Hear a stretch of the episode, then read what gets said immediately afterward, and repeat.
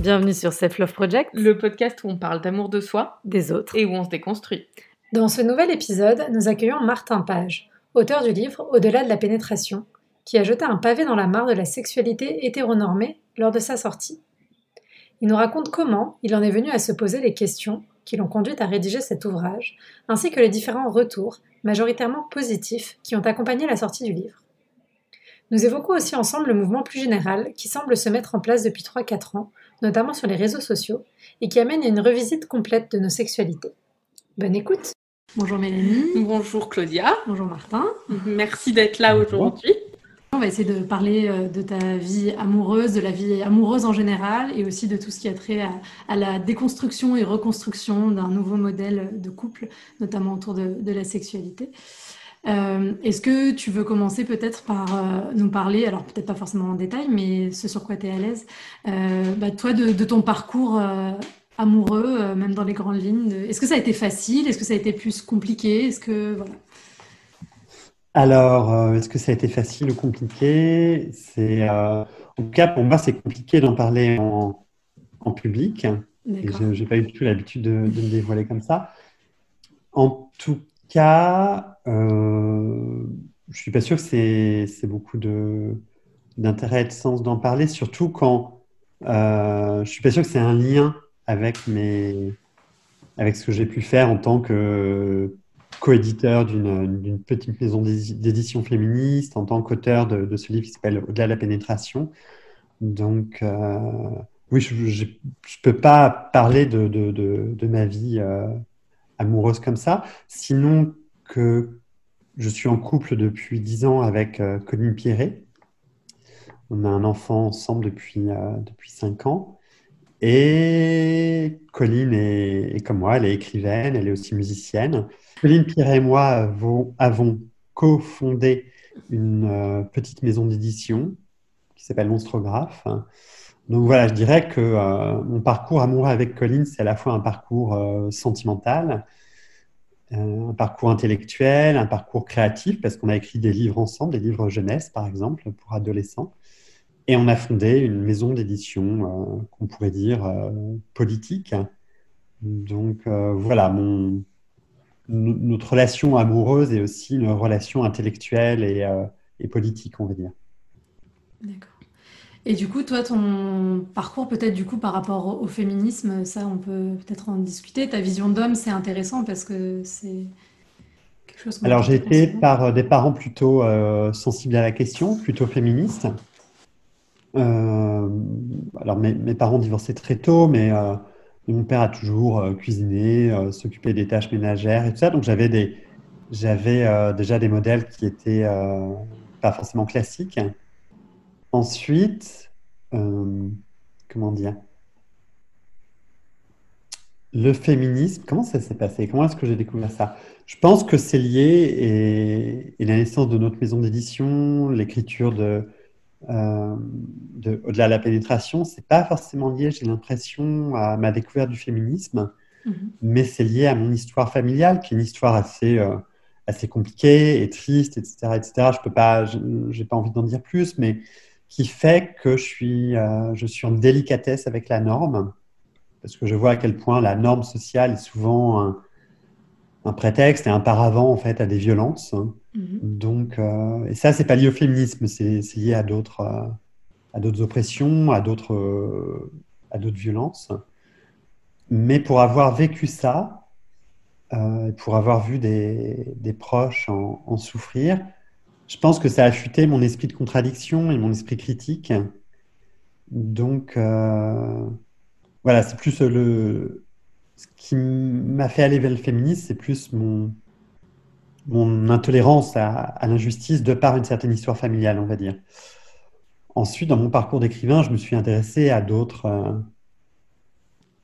à d'autres oppressions. Par exemple, j'ai écrit un livre sur le véganisme et la cause animale qui s'appelle les animaux, les animaux ne sont pas comestibles. Et ça procédait un peu de la même logique, en fait. Je n'ai pas, euh, j'ai pas une connaissance, une passion pour les animaux particulières. Mon problème, c'est euh, mon problème, c'est l'injustice et la violence de la norme à, l'égard d'êtres souffrants, on va dire. Hmm. Donc, euh, je pense que j'ai, de par mon histoire familiale, j'ai,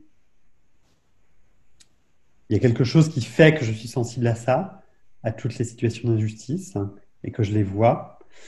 Euh, ensuite, il y a aussi, un, je pense, un plaisir chez moi, un bonheur et une rage à contester l'ordre établi.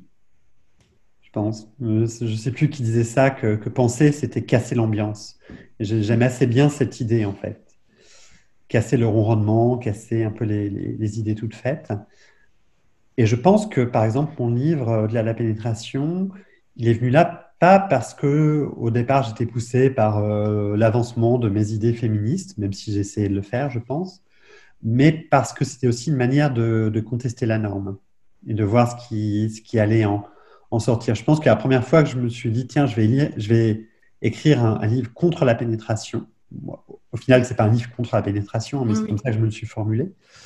Euh, il y avait quelque chose d'un peu euh, d'un peu gourmand et rageur, en fait. C'est-à-dire euh, comment, ah, tiens, je vais l'idée un peu de, de choquer l'ordre établi et, euh, et, de contester un truc que tout le monde euh, que tout le monde semble trouver normal. Et plus j'ai creusé cette question de la pénétration comme socle et comme hégémonie dans les relations hétérosexuelles, plus j'ai arrêté de faire le malin et plus j'ai vu que c'était un, un, sujet super fort en fait. Et c'est là où je suis devenu féministe, on va dire. Mm je suis pas devenu féministe, parce que je pense pas qu'un homme puisse devenir féministe, mais c'est là en tout cas que des problématiques féministes m'ont sauté au visage, et c'est là où j'ai vu leur importance.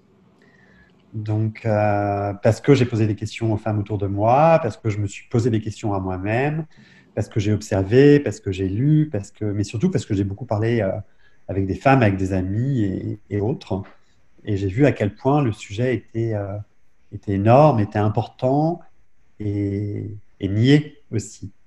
Il était vraiment. Euh, on n'en parlait pas. Et, euh, et, sur ta. Toi, ça a changé aussi ta construction, enfin ta façon d'aborder les relations, euh, de, de, de voir. Enfin, tu as un peu soulevé une pierre qui t'a permis. oui, bien sûr. je, je, Et ça a changé mon, rapport à la sexualité, évidemment. Mmh. Et, et en bien pour, euh, pour, pour, mon couple. Et en même temps, euh, ça m'a montré aussi à quel point avant je pouvais être. Euh, enfin, j'étais vraiment le, le, cliché de cet homme qui ne se pense pas à sa sexualité parce qu'il pense qu'il y a un truc naturel à faire. C'est-à-dire, on embrasse, il y a des préliminaires, et pénétration et basta. Et ce qui est toujours le cas, je pense, hein, pour 95% des hommes, et c'est un problème. C'est en train de, de changer, heureusement. Mm.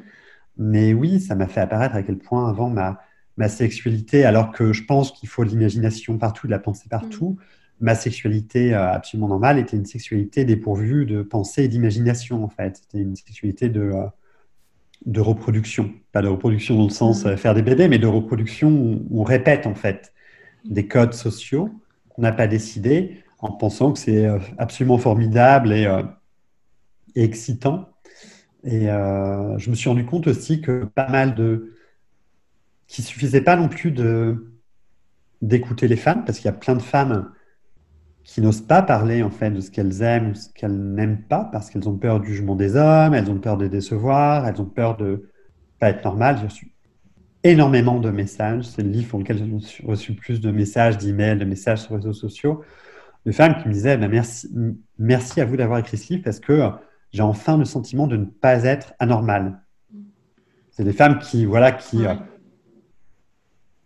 soit qui n'aimait pas la pénétration, soit qui aimait la pénétration sans que pour elle, ça soit le summum du plaisir. Et, euh, et là, en fait, elle se sentait euh, confortée en fait dans leur sensation. Mais il y a plein de femmes qui ont toujours du mal à le dire parce qu'elles pensent que le problème vient, vient d'elles. Donc, il suffit pas en tant qu'homme d'écouter en fait. Il faut, déceler des signes. Il faut euh, instaurer la, une relation d'échange dans, dans le couple autour de la sexualité et c'est pas, c'est pas si simple.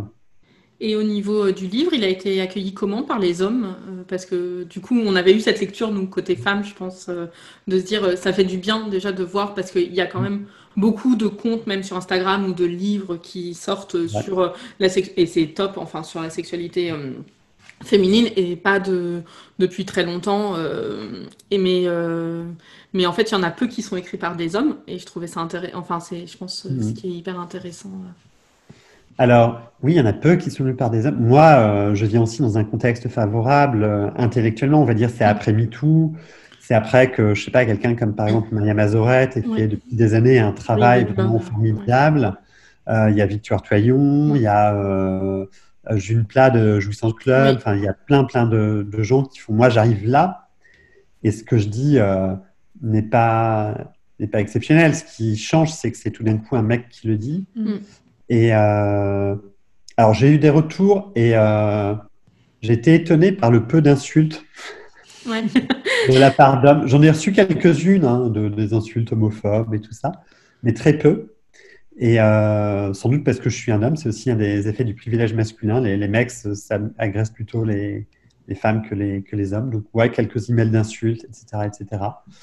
Un article dans Causeur, qui est un journal de, d'extrême droite. Euh, ça, c'est assez classique, hein, c'est comme mhm. Valeurs Actuelles, il euh, n'y a rien d'étonnant là-dedans. Mhm. Euh, et sinon, alors évidemment, au départ, on vendait le livre sur notre site internet. Ensuite, on a été dépassé et on a donné les droits, on a vendu les droits à un éditeur professionnel qui, qui a fait que le livre était disponible dans toutes les librairies.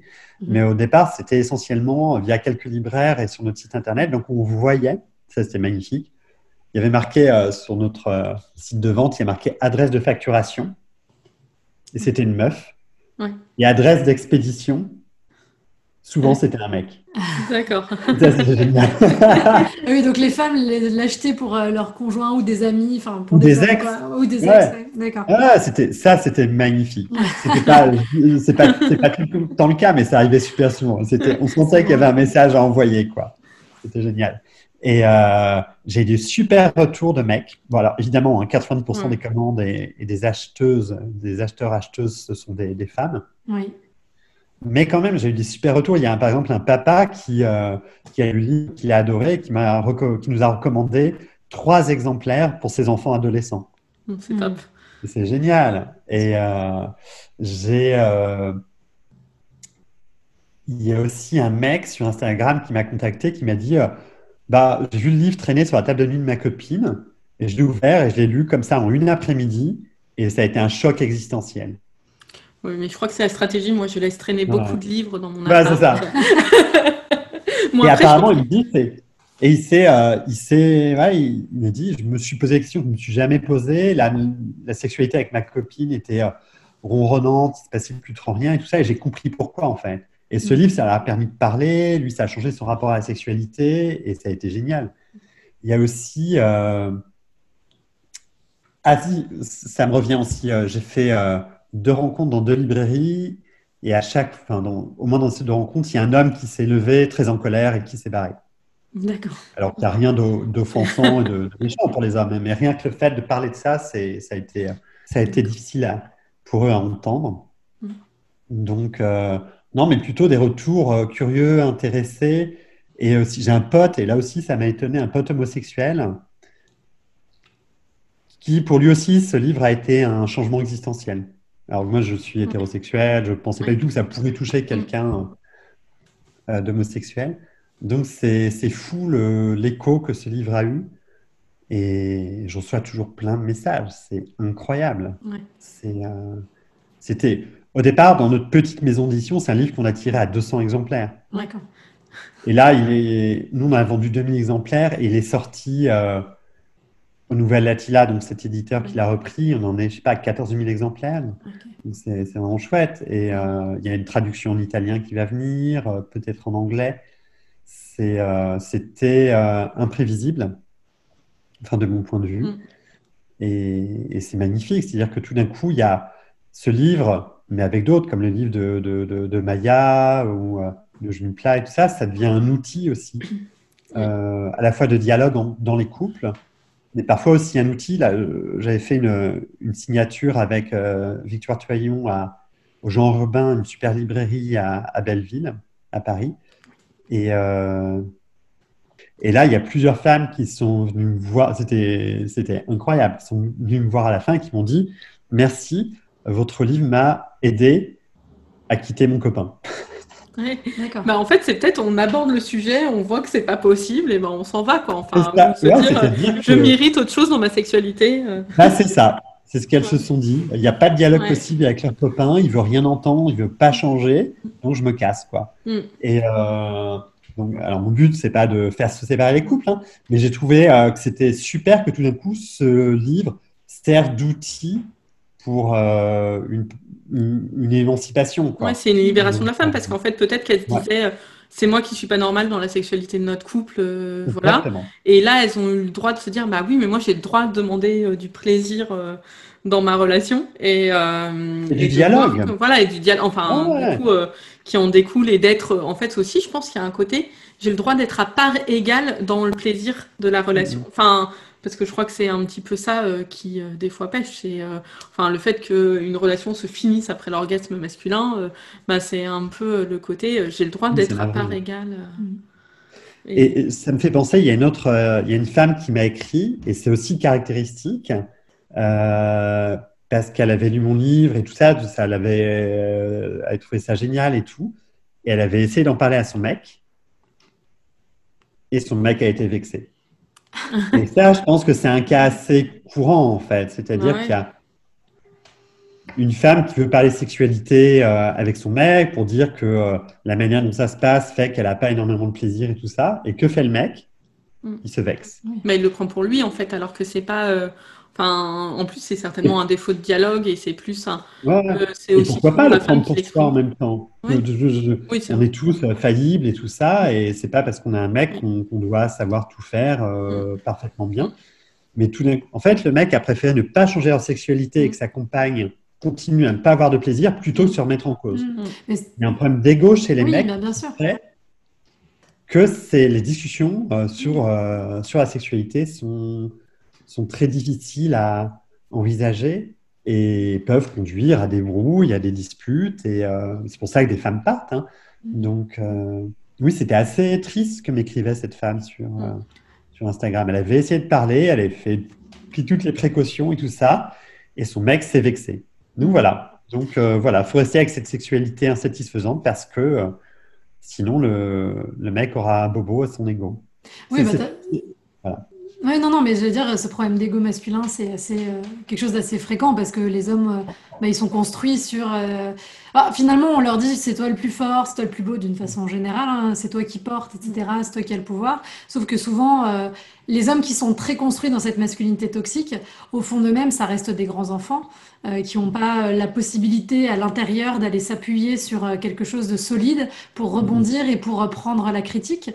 Et, du coup, bah, effectivement, quand on les met face à quelque chose qui peut ne pas fonctionner, au lieu de réagir comme des adultes bien construits, ils ont tendance à réagir bah, comme des enfants. Voilà, c'est ça, comme des enfants. moi, enfin, moi, j'avais un ex qui était comme ça. Effectivement, c'est très compliqué à vivre au quotidien parce que on peut rien dire et dès qu'on dit quelque chose, ça devient le drame et on se sent coupable, on est culpabilisé par l'autre en plus. Tiens, l'éducation euh, des, jeunes garçons, il y a Bell Hooks qui a consacré un livre à la, à la question, c'est euh, on éduque les garçons euh, à être coupés de leurs émotions, du, à être coupés de, du sentiment d'empathie et tout ça. Et le mm. résultat, ça donne des, des jeunes adultes, hommes ou des, adultes hommes qui, sont, qui ont des difficultés à relationner avec les femmes euh, de manière euh, paisible et constructive et imaginative. Donc tout ça remonte vraiment à, l'éducation des petits garçons.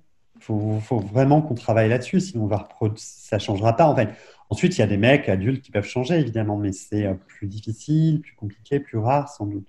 Donc il faut vraiment qu'on qu'on revoie l'éducation des, des, jeunes garçons. Vraiment, tout, tout commence là, qu'on leur donne accès à leurs émotions, qu'ils puissent les exprimer, et qu'on leur apprenne à exprimer des, sentiments et des émotions, ce qui n'est pas du tout le cas pour l'instant. Déjà, enfin, je pense que nous, on est dans la génération qui prenons conscience euh, qu'il y a cette dynamique qui change, parce que mine de rien, on est la première génération où on en parle de tout ça. Enfin, il y a eu cette libération sexuelle un peu en 68 qui disait, euh, bah, déjà, euh, enfin, mais qui a été un peu extensive et mais qui s'est un peu diluée après sur, enfin presque. Et là, on revient, je pense, sur la découverte où on essaye de de plus le construire et de faire quelque chose d'établi. Et je pense que notre rôle en tant que parents ou, possiblement futurs parents euh, un jour, c'est de se dire, ben, on arrive à éduquer euh, nos filles en leur apprenant qu'elles ont le droit au plaisir, en leur parlant enfin, de clitoris. Moi, je sais que c'est le grand débat, c'est à partir de quel âge est-ce qu'on offre ces bouquins pour les éduquer, parce que c'est important. Enfin, moi, j'ai des amis de, mes copines qui ont, enfin, des enfants de mes copines qui commencent à avoir 14-15 ans, et je suis bon, à partir de quel âge je peux commencer à leur offrir des livres sur ça, parce que je pense que c'est important, c'est sur eux. Alors, sachant qu'ils n'ont pas baigné là-dedans dans le plusieurs, dans le plus jeune âge, et qu'il y a encore, enfin, il y a encore toute la construction du porno où mine de rien, on commence à parler de porno féministe, on commence à parler de, de tous ces sujets-là, mais ben, bien souvent, euh, les jeunes ont plus facilement accès à tout ça.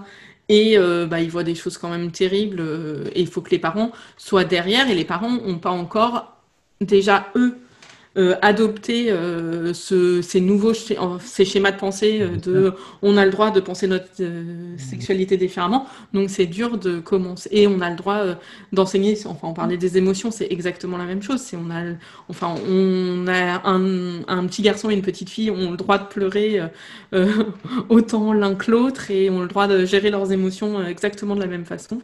Et, et en fait c'est pas encore totalement assimilé. Donc c'est compliqué si dans l'esprit de notre génération, c'est pas complètement assimilé pour l'enseigner aux générations futures.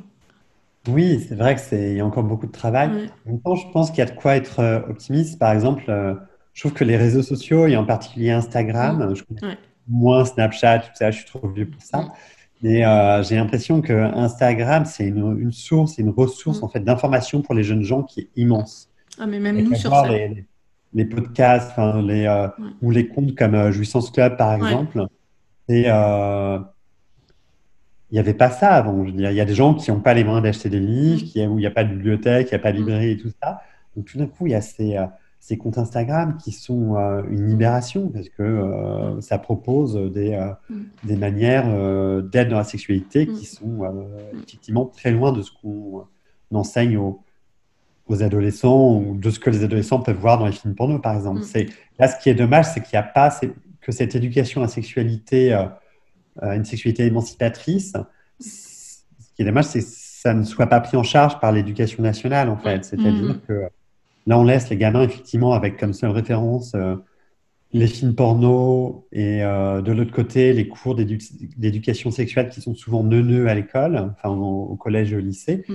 Mais il n'y a pas de, de cours d'éducation sexuelle féministe, émancipateur, émancipateur et c'est un, un, vrai, vrai problème, contrairement à ce qui se fait dans d'autres pays comme la Suède, par exemple. Mm, mm. On est très, très en retard au niveau des institutions, ça change. après, euh, bah, je pense aussi à Je m'en Clito qui est en train de monter euh, des programmes, je crois, là-dessus pour vraiment aller dans les collèges et même. Euh, ah, je crois qu'elle fait des webinars aussi en ligne pour les jeunes pour parler sexualité avec eux. du coup. Mais là, je, pense qu'il y a des raisons d'être optimiste, parce que mm. en, je sais pas, en 2-3 ans, là, entre la, donc, il y a la sortie de mon livre, mais il y a le livre de, de June Plat, les livres de Mazorette, Victoire mm. tout ça. Mm. C'est inédit, c'est mm. historique. Je veux dire, autant de livres, autant de podcasts, autant de, de contes et tout ça qui parlent de ces sujets-là, qui disent que la pénétration n'est pas forcément le sang de la sexualité, que, qui mettent en cause plein, plein de choses et tout, euh, qui parlent de consentement. C'est vraiment historique. Ça n'a jamais eu lieu avant. Ces années sont vraiment euh, très riches et je pense que le monde ne pourra plus jamais être comme avant. Je croise les doigts. Hein. D'autant plus que j'ai des copines qui me disent que les jeunes, euh, les adolescentes euh, sont super féministes et s'en mm. laissent pas compter, sont vraiment euh, beaucoup plus éveillées mm. qu'elles au même âge. Alors j'espère que, c'est vrai, mais je, je, je pense qu'on ne retournera pas en arrière. Ouais, puis même, en fait, euh, j'ai été surprise la dernière fois. C'est une chanson, euh, je crois, qui s'appelle Pornhub, et euh, où justement il y avait cette référence, et j'avais trouvé ça top parce que je me dis, si ça commence à imprégner le rap, et ben en fait, c'est top parce que ça parlait très clairement de masturbation féminine et de nana qui regardait Pornhub. Et en fait, ben au moins, on se dit bon bah déjà il y a ce côté où on commence à assumer des choses, et ça commence même à transpercer dans le rap, donc c'est chouette parce que ça peut atteindre des gens. Oui, parce qu'il n'y a pas de raison que ce soit que les mecs qui parlent de, de leur sexualité dans les chansons. Là, on a vu dernièrement la polémique avec euh, Cardi B, par exemple. Mm. Et je trouve ça génial qu'elle euh, fasse ce qu'elle veut. Et je trouve ça mm. super gonflant que des gens viennent lui faire la morale parce qu'elle parle de cul, alors que dans le même mm. temps, il y a toute l'histoire de la chanson française où tous les hommes parlent de cul et personne n'en dit rien, par exemple. Là, c'est du rap, c'est une femme, en plus une femme racisée. Dans les autres bouquins de, la maison d'édition, il y a Moi les hommes, je les déteste de, Pauline, de Pauline Armange qui a eu un gros succès. On n'a pas réussi. Moi, tu n'as pas réussi à en commander un. le mois prochain, on seuil. Ah, ah parfait. Euh, et du coup, qu'est-ce que, enfin, sur cette thématique-là, ça, enfin, c'est aussi, est-ce que vous avez des retours déjà? Comment ça a été pris euh? Ouais, bon, ouais, ça a été, ça a été assez énorme. Mais déjà, l'histoire de ce livre, c'est, euh, comme je dis souvent, je, ne pense pas que les hommes féministes ça peut exister parce qu'on est éduqué en tant que homme dominant dans un système mm. patriarcal. Donc, même si mm. euh, on fait, on fait tout ce, tout ce qu'on peut, tout ce, qu'on, tout ce qui est nécessaire, je pense que la socialisation est tellement profonde qu'il y a forcément des manières d'être qui font que euh, qu'on ne sera pas dans une relation égalitaire et qu'on sera toujours un dominant. Je veux dire, mm. pas. Moi, par exemple, mon rapport au langage est toujours euh, super problématique. Je parle fort, j'interromps. J'ai vraiment une manière d'être dans le langage, une manière caractéristique de, de mec, quoi. Ouais. Et euh, j'essaie de travailler ça. Et, euh, j'ai, parfois, ça me fout la honte et tout ça quand j'y arrive pas. Mais voilà, donc je me dis, l'idée, c'était aussi dans cette maison d'édition. Bon, moi, j'essaie de faire ce que je peux, mais l'idée, c'est aussi de porter des voix de femmes radicales, de porter des voix qu'on n'entend pas ailleurs. Et c'est pour ça qu'on a proposé à Pauline d'écrire un, un, livre sur la, la misandrie, un genre d'élange de la misandrie, parce que c'est un sujet iconoclaste, parce que c'est riche, parce qu'en fait ça parle de sororité, parce que on a besoin de textes qui cassent l'ambiance, pour en revenir à ce que je disais au début. Mm. On a, on sent une attente. Là, on a vu un peu, on a eu une tentative de censure, mais on a vu aussi un énorme soutien. Mm.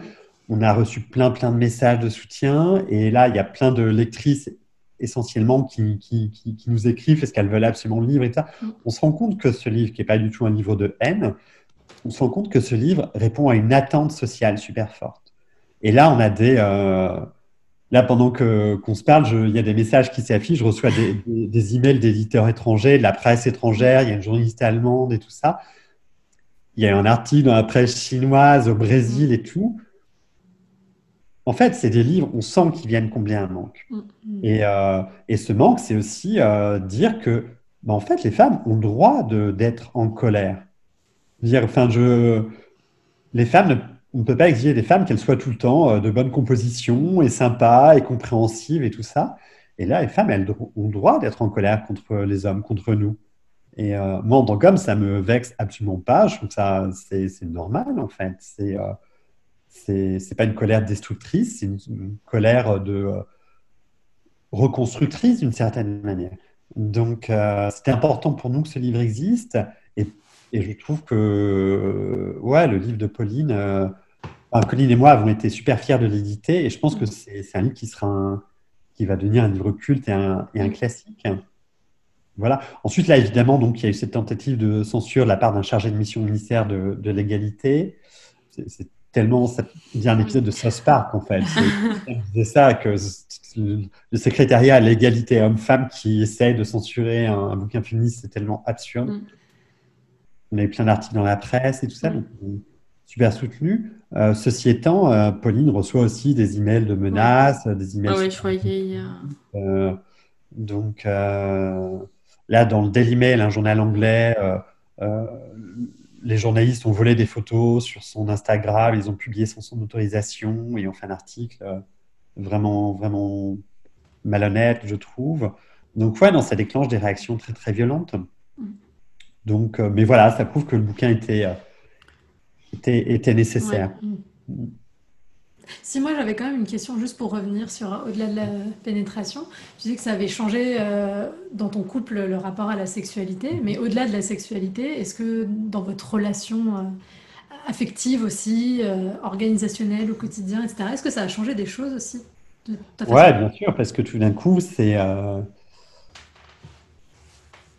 et d'autant plus parce qu'on est des éditeurs d'une petite maison d'édition féministe et qu'on a des autrices féministes et tout ça, et qu'on baigne là-dedans, et que tous nos contacts sur les réseaux sociaux, en plus, sont très embarqués là-dedans et tout. Donc, ouais, évidemment, c'est de, dans la répartition des tâches ménagères, dans tout ce que tout ce qui peut euh, être problématique. Voilà, je parlais tout à l'heure de mon rapport à la langue, qui est, mon rapport à la parole, qui est un rapport euh, typiquement masculin. Et sur lequel j'essaie de travailler. Donc oui, ça a eu des effets au-delà de la, sexualité, bien sûr. C'est-à-dire qu'on continue à grandir en tant que couple et en tant qu'individu au sein de ce couple, et on devient de plus en plus euh, aguerri, et on se remet de plus en plus en cause, enfin essentiellement moi évidemment, mm-hmm. et euh, Colline devient de plus en plus euh, acérée évidemment, bien sûr. Et toi, tu trouves une source d'épanouissement, enfin un peu une source d'épanouissement, enfin comment tu vis par rapport à ta masculinité, en fait L'épanouissement, le premier mot qui viendrait, ce serait plutôt la honte. Ouais. ouais, en fait. ouais. Ouais, c'est la... c'est être désolé en fait. Je sais pas, je sais pas comment expliquer, mais euh, ce serait pas l'épanouissement. non, non, mais oui, c'est non, mais c'est de se dire, euh, ben, déjà d'en prendre conscience et après d'essayer de le corriger et. Euh, ben, c'est ça, ouais. je sais pas si j'appelle. J'essaie d'être un meilleur être humain euh, en tant que compagnon, en tant que, que père aussi, mm. en tant qu'artiste en tant qu'éditeur et tout ça. Donc, ouais, non, il y a de la honte et, souvent je me dis merde, je me suis, euh, je me suis planté, ça va pas, faut que je change et tout ça. Euh, je sais pas. Je, ça serait arrogant, je pense, de me dire je me sens mm. meilleur et je me sens. Mm. Euh, non, il y a toujours en, moi des choses qu'il faut, euh, qu'il faut améliorer. Le travail, c'est pour ça que je, crois moyennement à la déconstruction, les hommes déconstruits et tout ça. C'est un chemin, on va dire. Mm. voilà, j'emprunte ce chemin, sachant que, que, que j'y serai jamais, que je serai jamais au bout. Euh, alors, c'est pas dire que je me flagelle et que, euh, et, que et tout ça. Hein. Je suis plutôt, plutôt quelqu'un de, positif et d'heureux et tout. Mais euh, épanouissement, c'est pas le mot que. En tout cas, ça rend mon couple plus, plus riche, plus intéressant et ma relation aux autres, aux femmes mais aussi aux hommes, plus riche et plus intéressant. Donc, c'est certainement une forme d'épanouissement. vous, avez raison. Ça rend mon rapport au monde plus, plus riche, plus concret et plus juste. Et c'est mm. peut-être ça l'épanouissement, d'une certaine manière.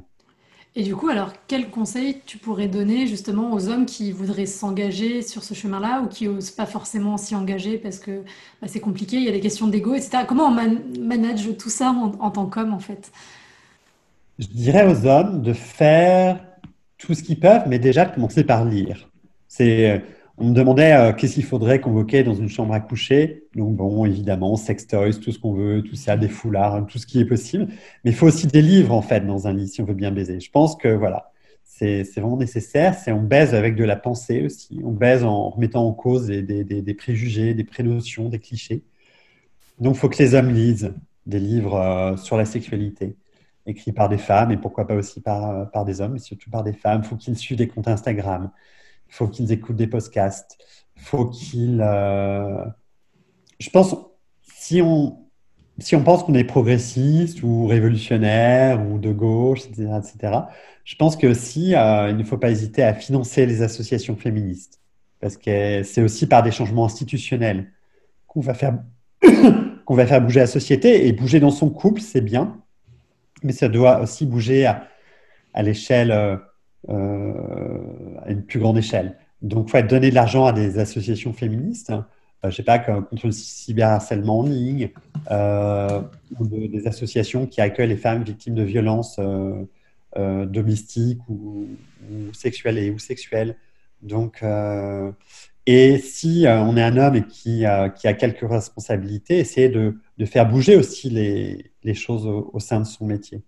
Voilà, prendre un peu de risque en tant qu'homme, parce que les coups et les insultes et les menaces, c'est les femmes qui les reçoivent, c'est pas, pas nous. Donc soyons. Euh, alors, il y a un article de je ne sais plus qui, je suis désolé, désolé j'ai plus la référence, c'est Amandine Gay qui en parlait sur Twitter, mais quelqu'un parlait de devenir des complices plutôt que des alliés. Parce que alliés, finalement, c'est c'est assez confortable, c'est assez facile. Alors, complice, il y a un engagement, on risque un peu quelque chose. Alors, déjà, on pourrait risquer du temps, de l'argent, une exposition. Et on pourrait risquer de, de casser la solidarité masculine, par exemple. Et c'est pas simple, mais je pense qu'il faut qu'en tant qu'homme, on soit plus, plus engagé, pas simplement dans notre couple. On a une dernière question euh, euh, qui est un peu, c'est si tu avais une baguette magique, euh, et, qui te permettait un peu de changer quelque chose sur, je sais pas, sur les rapports hommes-femmes, sur, ce sujet-là. qu'est-ce que tu changerais en premier et qu'est-ce que tu souhaiterais? Mon Dieu, quelle question impossible. baguette magique. Bah, ça serait la fin du patriarcat, ça serait, ça serait ça évidemment. Ça serait aussi, moi je pense que je discutais avec quelqu'un et euh, des, relations de pouvoir, je pense que les relations de pouvoir rendent fous les hommes. Je ne dis pas que toutes les femmes de relations de pouvoir sont parfaites, hein, mais je pense qu'il y aurait une réflexion à mener sur, euh, sur ça. Alors peut-être qu'avec ma, ma baguette magique, je ferai en sorte qu'il n'y ait plus aucune position de pouvoir qui soit occupée par un homme. Il n'y aurait plus de directeurs de journaux, de présidents, de députés. Même, alors c'est un peu, euh, certainement un peu polémique, mais euh, j'avais écrit ça dans un, un essai collectif il y a quelque temps. Je ferais, euh, avec cette baguette magique, en sorte que les hommes n'aient plus le droit de conduire. Que c'est une position de pouvoir aussi. Et nous, on a une voiture. Là, heureusement, on va déménager en, en centre-ville, donc on n'aura plus besoin de voiture bientôt et tout. Mais je vois à quel point les hommes sont fous et dangereux avec leur voiture, dans leur manière de conduire. Et je pense qu'il ne faut pas confier des voitures aux hommes tant qu'ils sont comme ça. Donc voilà, avec ma baguette magique. Alors, c'est absolument scandaleux hein, ce que je dis, évidemment. c'est bien. C'est bien, on casse l'ambiance, c'est parfait. Mais c'est aussi, euh, ouais, c'est 4000 morts par an sur les routes. Quoi. Hmm. Parfait. Bah, merci beaucoup pour euh, tout le monde. On a cité plein de références de livres. On les mettra tous dans la bio en dessous ah, euh, du podcast. Ah, merci pour votre travail, c'était super. Merci beaucoup. Merci pour votre écoute. Nous espérons que cet épisode vous a plu. Si c'est le cas, vous pouvez lui donner 5 étoiles ou laisser un commentaire sur votre plateforme de podcast préférée. Nous avons hâte de vous retrouver sur Instagram ou Facebook, dont les liens sont disponibles dans la description ci-dessous. On se retrouve dans 15 jours pour le prochain épisode. Et d'ici là, n'oubliez pas de vous aimer plus pour aimer mieux.